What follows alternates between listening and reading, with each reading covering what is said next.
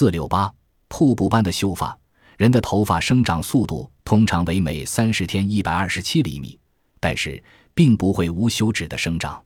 一般成年女性即使不剪头发，头发长到零六幺零九幺米，往往也就到了自然增长的极限。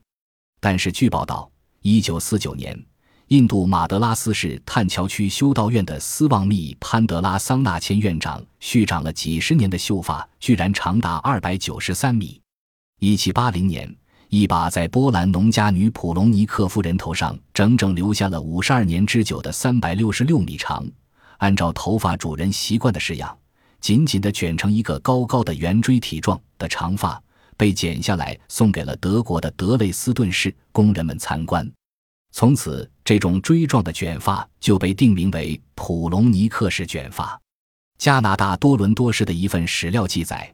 出生于瑞典斯德哥尔摩的斯库德弗利德小姐，曾经两次将头发续长到三十二米，相当于自己身高的两倍。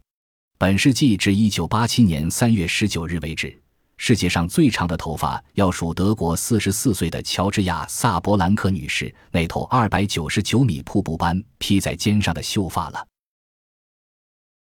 本集播放完毕，感谢您的收听，喜欢请订阅加关注。主页有更多精彩内容。